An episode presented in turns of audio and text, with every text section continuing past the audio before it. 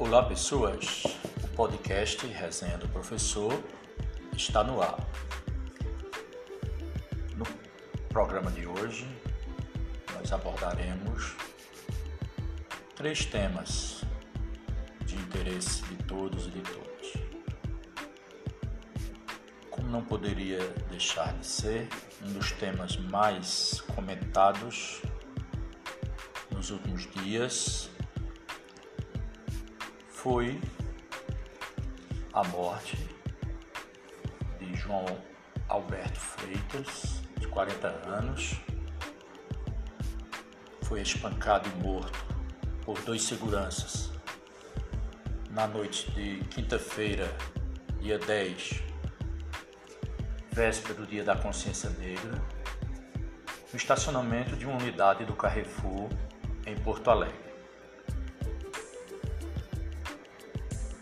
As agressões elas começaram após um desentendimento entre a vítima e uma funcionária do supermercado que fica na zona norte lá da capital gaúcha. A polícia investiga né, o que aconteceu, mas o fato é que o homem foi espancado até a morte O espancamento foi feito por dois homens. Um policial militar, Giovanni Gaspar da Silva, de 24 anos, e o outro era segurança lá do, da empresa que presta serviço ao Carrefour, Magno Braz Borges, de 30 anos. Eles foram presos em flagrante recentemente uma fiscal também lá da empresa que estavam junto ao acontecido também foi presa. Enfim, o fato é que um negro foi espancado e morto dentro de um supermercado. Então a repercussão disso foi, foi imensa. Outro assunto que trataremos hoje na resenha do professor é sobre o aumento dos casos de Covid, que já era esperado, inclusive.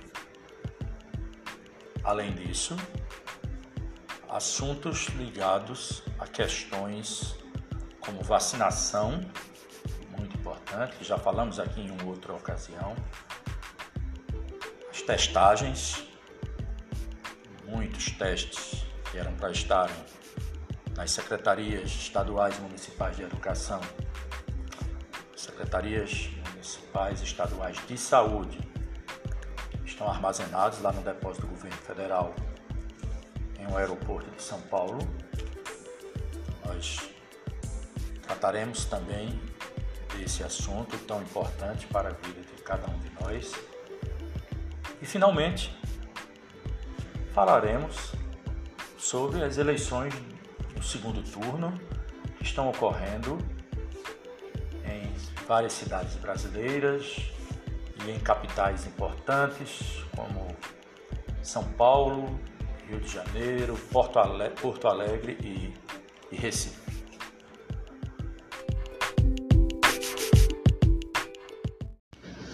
Pois bem, o caso desse cidadão espancado e, e morto lá por seguranças do Carrefour em Porto Alegre, ele apenas ilustra uma situação que não é nova no Brasil. Sem fazer julgamento sobre o que ocorreu lá, até porque a polícia ainda não apresentou as suas conclusões, mas a questão do racismo no Brasil ainda é muito forte. Então, esse caso do assassinato no supermercado, ele apenas ilustra uma situação que vai muito mais além da, do que nós podemos perceber através de, dos meios de comunicação. Racismo é uma denominação, ou é a denominação da discriminação e do preconceito, direto ou indiretamente, contra pessoas ou grupos, seja por causa de sua raça ou também de sua cor. É importante destacar que o preconceito ele é uma forma de conceito ou juízo formulado sem qualquer conhecimento prévio. É o famoso achismo. Então, não se tem qualquer conhecimento prévio do assunto tratado e já se emite opiniões. Às vezes, essas opiniões foram passadas de geração em geração, às vezes, são opiniões que a gente reproduz porque achou bonito alguém dizer, enfim. Mas o preconceito, ele se apresenta dessa forma, um conceito sem qualquer objetividade, sem qualquer indícios de razão é mais do que acho. Enquanto a discriminação, diferente do preconceito, é o ato de separar, excluir ou diferenciar pessoas ou objetos. Voltando ao racismo. A grosso modo, rapidamente, nós podemos identificar três tipos de racismo preconceito e discriminação racial ou crime de ódio racial. É uma forma direta de racismo, pois um indivíduo ou grupo manifesta-se de forma violenta, física ou, verbalmente, contra outros indivíduos ou grupos por conta da etnia, raça ou cor e também nega acesso a serviços básicos ou não, e a locais pelos mesmos motivos. No Brasil tem um Código Penal, através da Lei 7716 de 89, inclusive prevê punições a quem praticar tal crime. Um outro tipo de racismo muito comum e às vezes passa despercebido é o chamado racismo institucional. Ele não é praticado por indivíduos, por pessoas de maneira menos direta. O racismo institucional é a manifestação de preconceito por parte de instituições públicas ou privadas, por parte também do Estado e das leis que de forma indireta promovem a exclusão ou preconceito racial. Podemos tomar como exemplo as formas de abordagem de policiais contra negros que tendem a ser mais agressivas. Nisso eu abro um parêntese e recentemente estava lendo os dados sobre os dados contidos no Atlas sobre a violência no Brasil e um dado me chamou a atenção na polícia do vizinho e querido e lindo estado da Paraíba. Então, nesses dados, mostrava que a polícia paraibana, a polícia paraibana, ela tem é, matado mais pessoas jovens da cor negra. Os dados estão lá, os dados são frios, são matemáticos. Mas por que será que uma polícia mata mais pessoas da cor negra. Por que será? E às vezes a própria polícia, o próprio policial também é negro. Mas aquela história, alguns até dizem, vidas negras não interessam. Vidas humanas sim. É quando se quer encobrir um racismo institucional. Então é muito comum nas abordagens policiais, às vezes tem um grupo de jovens brancos em um grupo de jovens negros. Os jovens negros são sempre suspeitos. Então, isso é racismo institucional. E aqui não quero negar o valor das polícias, especificamente da polícia paraibana. Estou me referindo apenas a um contexto, um dado numérico.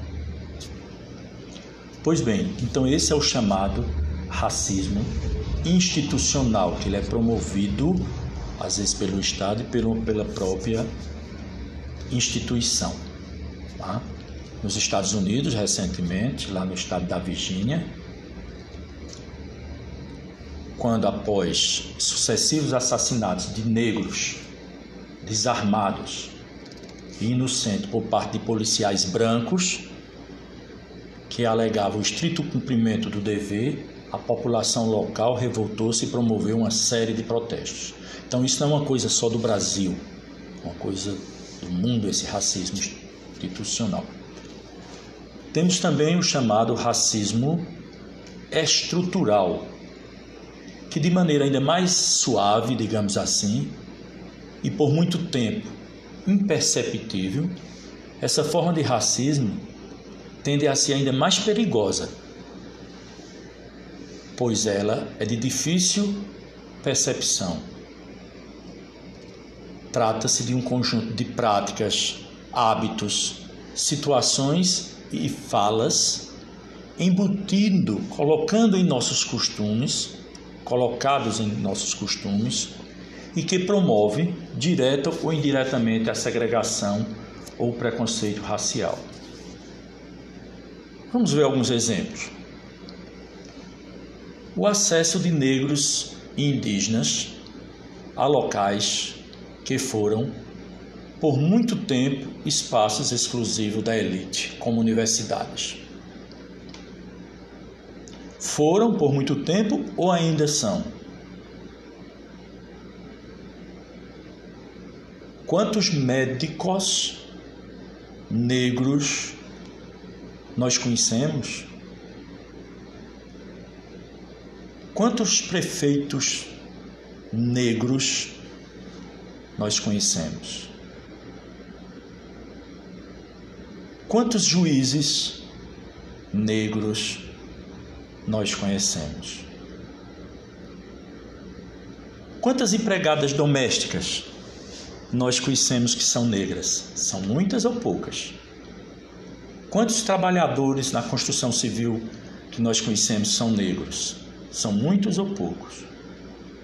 Ora, se existem poucos médicos negros, se existem poucos prefeitos negros, se existem poucos juízes negros, ao mesmo tempo que existe muita empregada doméstica negra, muito agricultor negro, muito auxiliar de pedreiro negro, o que está ocorrendo? Será que os negros não podem ser juízes? Será que os negros não podem ser médicos? Será que os negros não podem ser prefeito? Será que os negros nasceram apenas para desempenhar profissões consideradas de menor é, importância? Isso é racismo estrutural. Isso é racismo estrutural. Nas igrejas, quantos padres negros, e nós formos olhar ao nosso redor, nós vamos ver que as principais profissões são ocupadas por brancos. É um caso a se pensar. Será que os negros não estão lá porque são incompetentes? Não. Isso é racismo estrutural. Falas e hábitos pejorativos incorporados ao nosso cotidiano tendem a reforçar essa forma de racismo, visto que promove a exclusão e o preconceito, mesmo que indiretamente. Essa forma de racismo manifesta-se quando usamos expressões racistas, mesmo que por desconhecimento de sua origem. Como a palavra denegrir.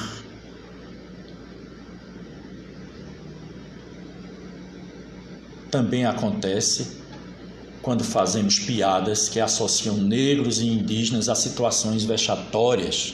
Quem não já escutou uma piada com os negros? A gente ri, a gente acha engraçado. Às vezes até o próprio negro, para não se sentir por fora, acha engraçado.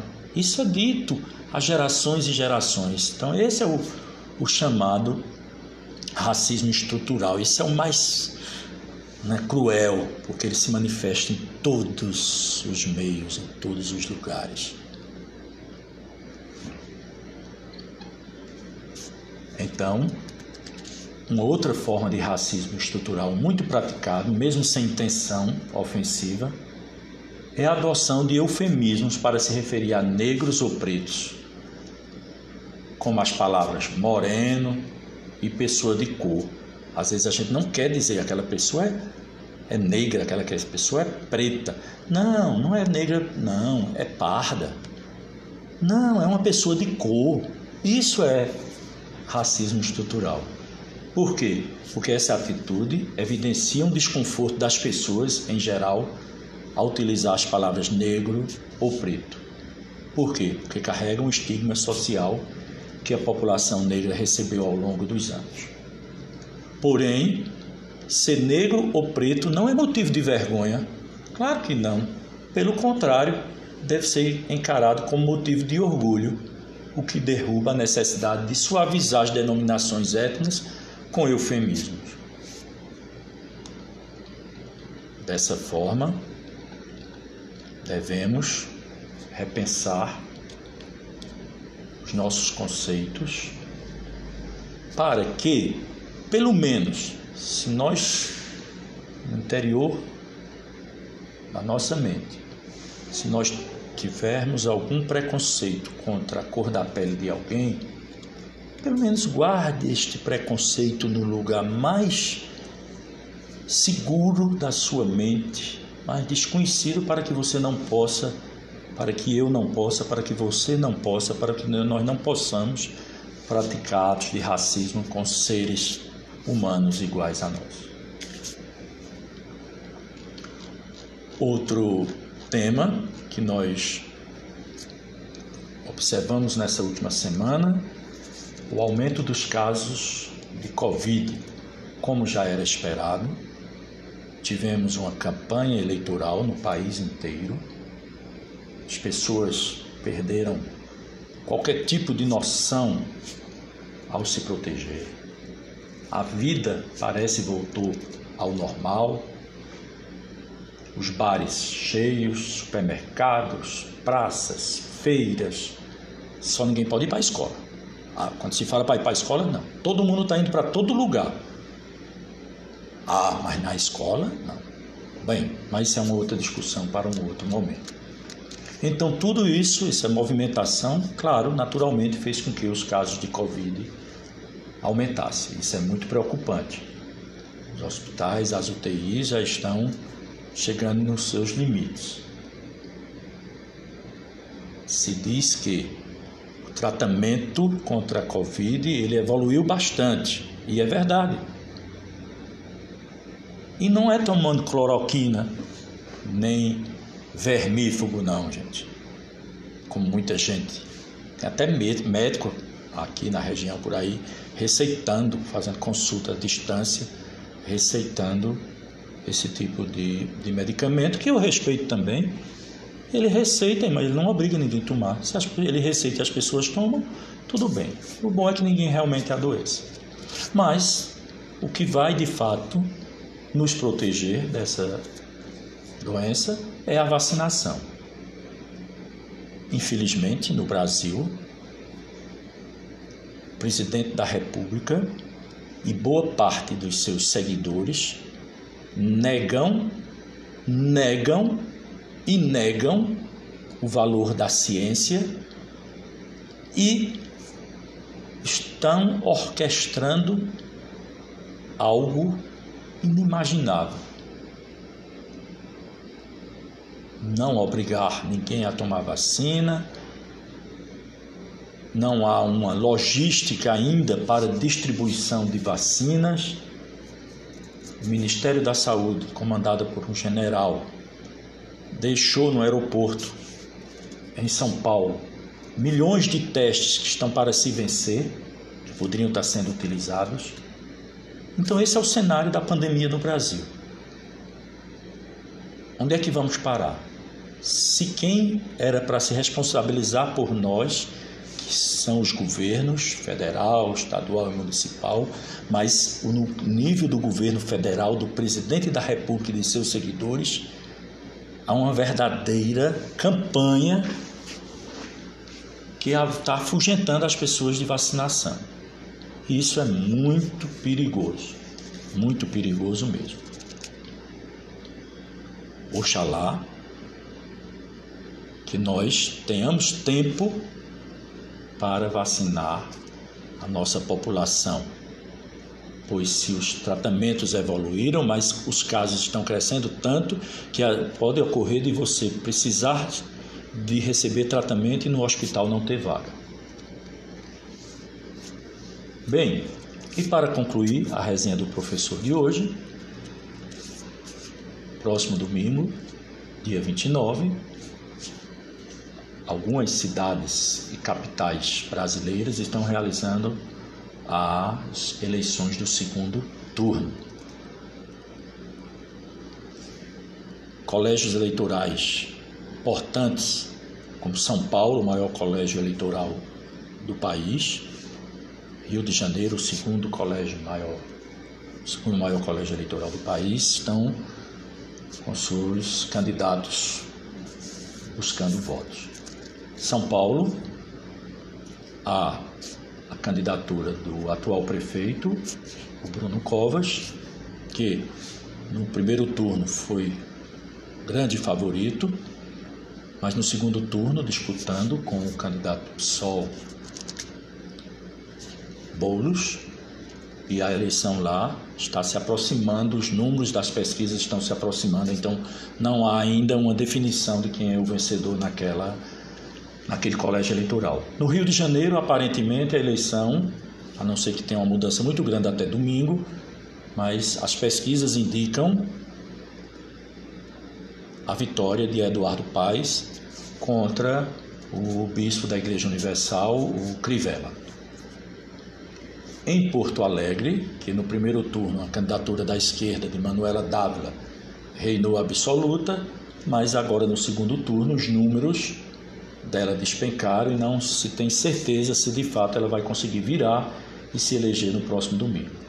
E finalmente temos uma disputa o anúncio de uma disputa muito curiosa, que é em Recife, disputa com dois candidatos da esquerda, o jovem João Campos, representando a ala do PSB, do governador Paulo Câmara, do, vereador, do prefeito Geraldo Júlio, e de outro lado, a prima, né, bisneto e uma neta do saudoso Miguel Arraes, disputando a prefeitura do Recife.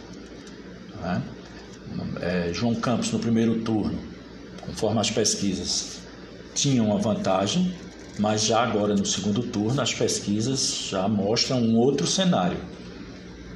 Um outro cenário muito favorável à eleição de Marília Arraes para prefeita do Recife. Então está uma disputa muito, muito acirrada mesmo em Recife. Vamos aguardar as a abertura das urnas no domingo para confirmar quem vai ser o prefeito ou a prefeita da capital pernambucana.